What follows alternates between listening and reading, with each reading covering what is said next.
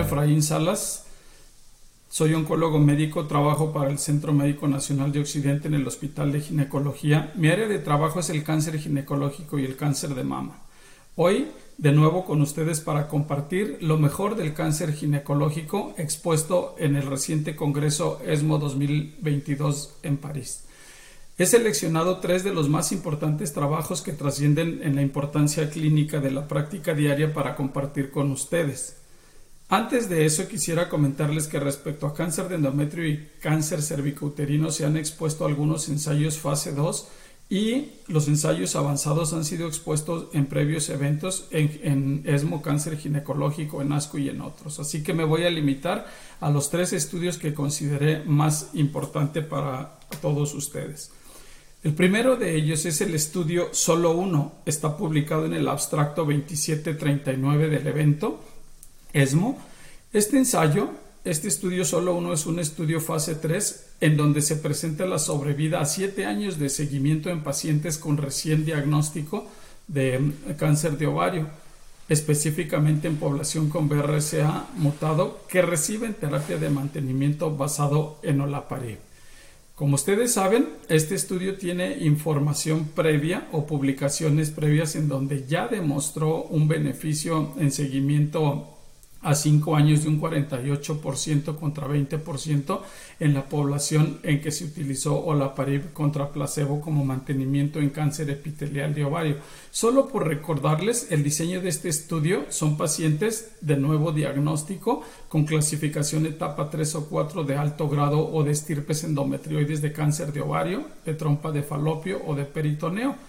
En este estudio fue el primero en marcar un biomarcador genético que es la mutación de BRCA, pacientes en estado funcional 01 después de cirugía y que le dieron tratamiento basado en platino y que haya sido sensible. Solo por mencionarles, recuerden que fue una, random, una aleatorización 2 a 1 o la parid 300 miligramos vía oral contra placebo. Los objetivos fueron la sobrevida libre de progresión como objetivo primario y como objetivo secundario fueron la sobrevida global, la seguridad y el beneficio que tienen después de un primero o segundo tratamiento. Les digo, en, en, su primera publicación fue en mayo del 2018 en el New England Journal of Medicine y en aquel momento llevaba en el objetivo primario sobrevida libre de progresión en porcentaje 60 contra 26, un diferencial completamente absoluto y le hicieron una actualización por marzo del 2020 publicado en la revista The Lancet en donde el beneficio se sigue sosteniendo en un 48% contra 20 en favor del brazo que utilizó Olaparib. Entonces, ahora el, el, el objetivo de este estudio es ver los datos a 7 años de seguimiento. Y el primer dato que les comparto expuesto en el evento ESMO 2022 para este estudio es que la terapia de mantenimiento con Lolaparib mantiene beneficio en sobrevida. Entonces, decir que en una neoplasia tan compleja hay beneficio en sobrevida no es cualquier cosa. Aquí, en este primer en este primer estudio, y digo primero en su naturaleza guiado por un marcador genético, la sobrevida en seguimiento a 7 años eh, tenemos un 67% contra un 46%, es decir, tenemos un delta superior a 20%. Entonces, esto es absolutamente significativo y algo muy importante que cambia la práctica clínica. De estos pacientes hay que, hay que mencionar que el 44% se hizo crossover de pacientes que los llevaron a Olaparib y contra esa población fue comparada la sobrevida. Entonces, eh, mm, también uno de los resultados importantísimos es después de la, de la, del tiempo para siguiente terapia, a, siete años, mm, el porciento es un diferencial de 45% contra 20%. Entonces, otro dato totalmente absoluto. Y tiempo para segundo tratamiento después del, del, del Olaparib, un 56% contra 32%. De los efectos adversos, nada novedoso, ya sabíamos que podía haber náusea, fatiga, vómito, pero en todos los grados y en grado 3 son por cientos muy pequeños. Resalto del, de este trabajo lo que hay que observar es, son los efectos a largo plazo de segundas neoplasias u otros, el cual no son prominentes. Conclusión de este primer estudio, solo uno, es que a siete años de seguimiento, la diferencial para sobrevida global eh, es de un 67% contra un 46% con un delta muy, pero muy, muy abierto. Entonces, el beneficio global, mm, a pesar de que los pacientes hayan sido expuestos a, un inhibidor PARP como es olaparib, siguen manteniendo el beneficio. Estos resultados indican que la terapia de mantenimiento con olaparib alcanza una remisión en sobrevida global no vista antes, en la población específica de pacientes con BRCA mutados. Entonces, esto lo hace naturalmente primera línea de tratamiento y abre una ventana enorme de investigación para buscar la cura de esta neoplasia hasta hoy letal. Ese es el primer estudio. El segundo estudio que, quisiera compartir con ustedes el día de hoy es eh, los resultados actualizados de Paola 1. Este se presentó como el abstracto 2184 del evento. Paola 1 en GOT OB25 es un, es, es un estudio fase 3. Aquí se presentan los primeros resultados de sobrevida. Este, en este ensayo se hace una terapia como en el previo estudio, solo uno, una terapia de mantenimiento con olaparib pero ahora se agrega olaparib más bevacizumab en pacientes con diagnóstico de inicio en cáncer epitelial de ovario. Este, este, este ensayo también tiene resultados publicados previamente, igual en el New England Journal of Medicine, y ya sabíamos el beneficio que tenía en sobrevida libre de progresión este, esta combinación. Nada más quisiera destacar aquí y detenerme. Esta, eh, a diferencia del solo uno, que era para mutaciones de BRCA1, BRCA2, en este caso se incluye otro marcador ah, molecular que es eh, el HRD. Entonces se hace un análisis para ver HRD positivo o HRD proeficiente y compararlo. Si eso junto con olaparib tiene un significado o no. Entonces, esto es un agregado, pero muy, muy importante para el tipo de, eh, eh, enfermedad en cuestión. Entonces, aquí lo que, lo que se publica es la, la, sobrevida actualizada. Entonces, Paola 1, su diseño, igual que el solo 1, Paola 1, diagnóstico inicial cáncer de ovario, etapas 3 o 4, alto grado, trompa de falopio, peritoneo. Estos pacientes, igual que el solo 1, también ya fueron expuestos a, cirugía y a primera línea de tratamiento. Cabe mencionar que todos estos pacientes fueron pacientes sensibles a los platinos, tanto solo 1 como Paola 1. En este caso, como les decía, se utilizó la, combinación de medicamento olaparib más bevacizumab y el brazo control fue solo bevacizumab en una aleatorización 2 a 1. De nuevo, como todos estos ensayos, el periodo libre de, el periodo libre de progresión es el objetivo primario, la sobrevida como objetivo secundario. Les mencionaba, Aquí es muy importante en esta población de este ensayo en la medición de HRD positivo o HRD, mm, mm, mm, digamos, no, no alterado. Y se hace una combinación para ver qué efecto tiene con BRCA mutado o no mutado. En mi opinión, esto es algo muy importante porque abre otra ventana diferente que el solo uno. Y la actualización que es a cinco años en, sobrevida libre de progresión hay un diferencial claramente en favor de la combinación o la parib más bevacizumab en un 46% de, de sobrevida libre de progresión contra 19%. Es un diferencial muy superior a 20%. El primero se había reportado 21% y básicamente aquí está alcanzando el 27% de delta o diferencial, algo no visto previamente tampoco.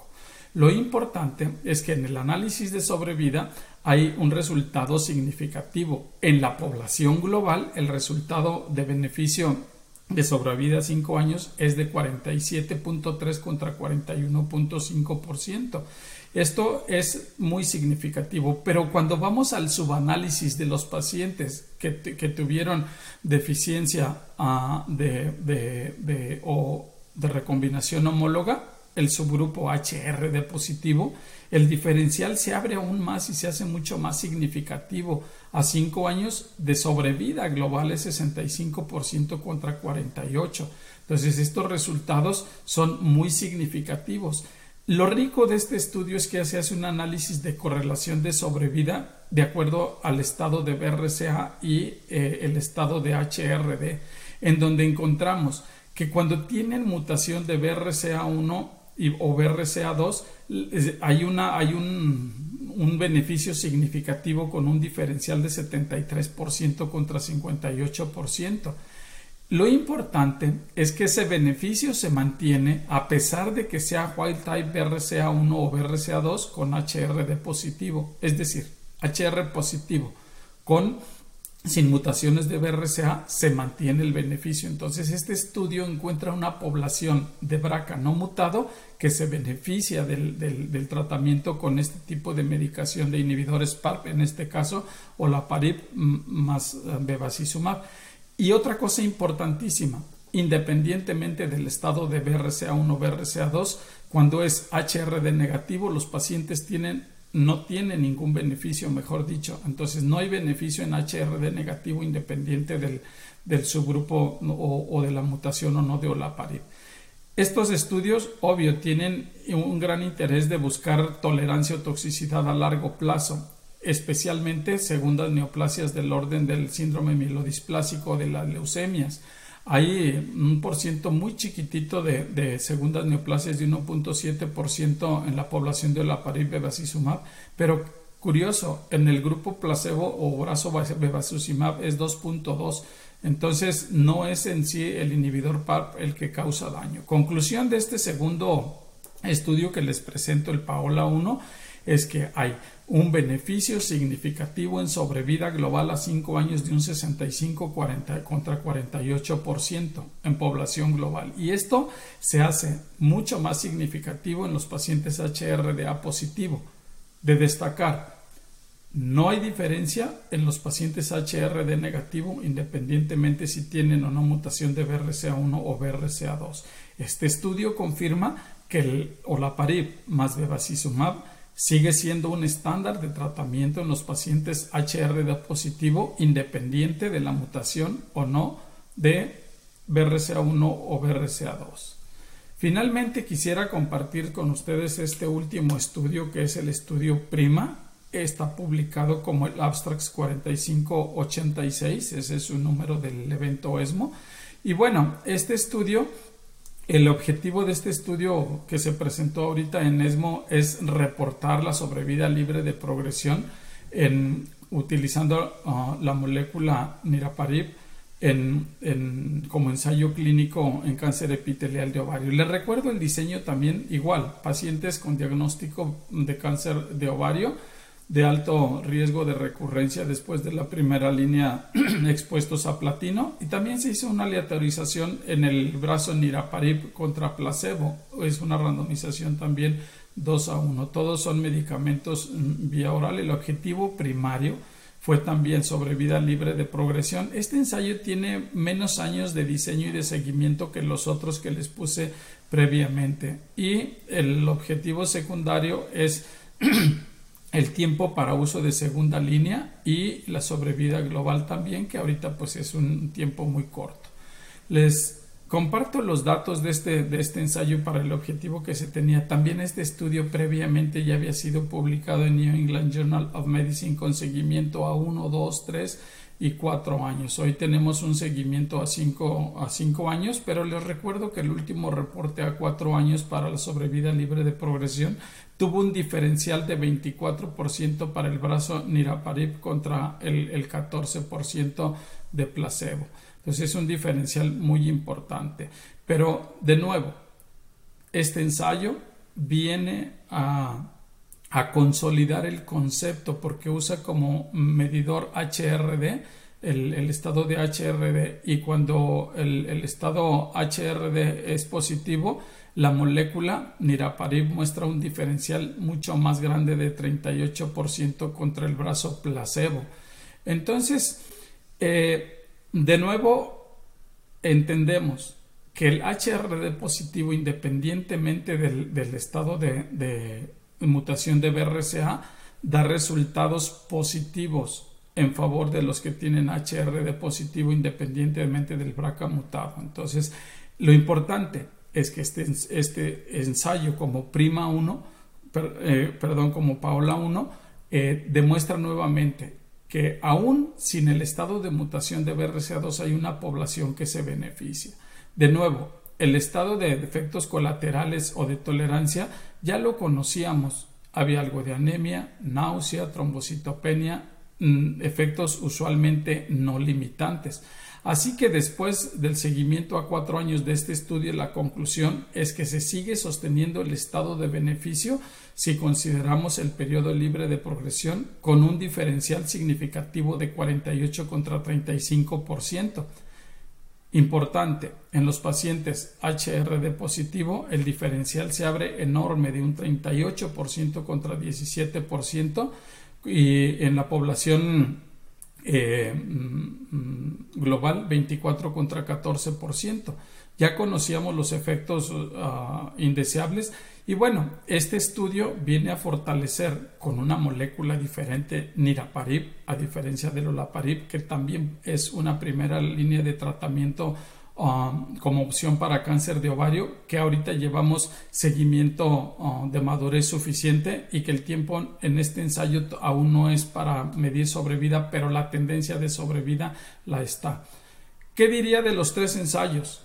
Que se abre una ventana enorme de oportunidad para una neoplasia naturalmente letal, cáncer epitelial de ovario. Estos resultados no los veíamos, pero más que eso nos lleva a un concepto importantísimo de la medicina de estratos la dejamos atrás. Entramos a la medicina personalizada con resultados muy bien, pero hoy la medicina de precisión basada en marcadores genéticos o biomoleculares nos selecciona los pacientes que mejor se benefician en una enfermedad tan difícil como es el cáncer de ovario.